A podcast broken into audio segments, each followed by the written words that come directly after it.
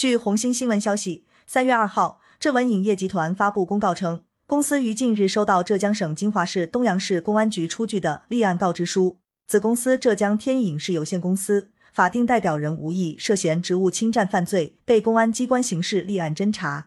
二零二二年二月二十八日，吴毅被东阳市人民检察院批准逮捕。此消息一出，立即在圈内引起了热议。公开资料显示，吴毅是业内著名制片人。担任过《士兵突击》《我的团长》《我的团》《王大花的革命生涯》等热播剧的制片人。感谢收听羊城晚报广东头条。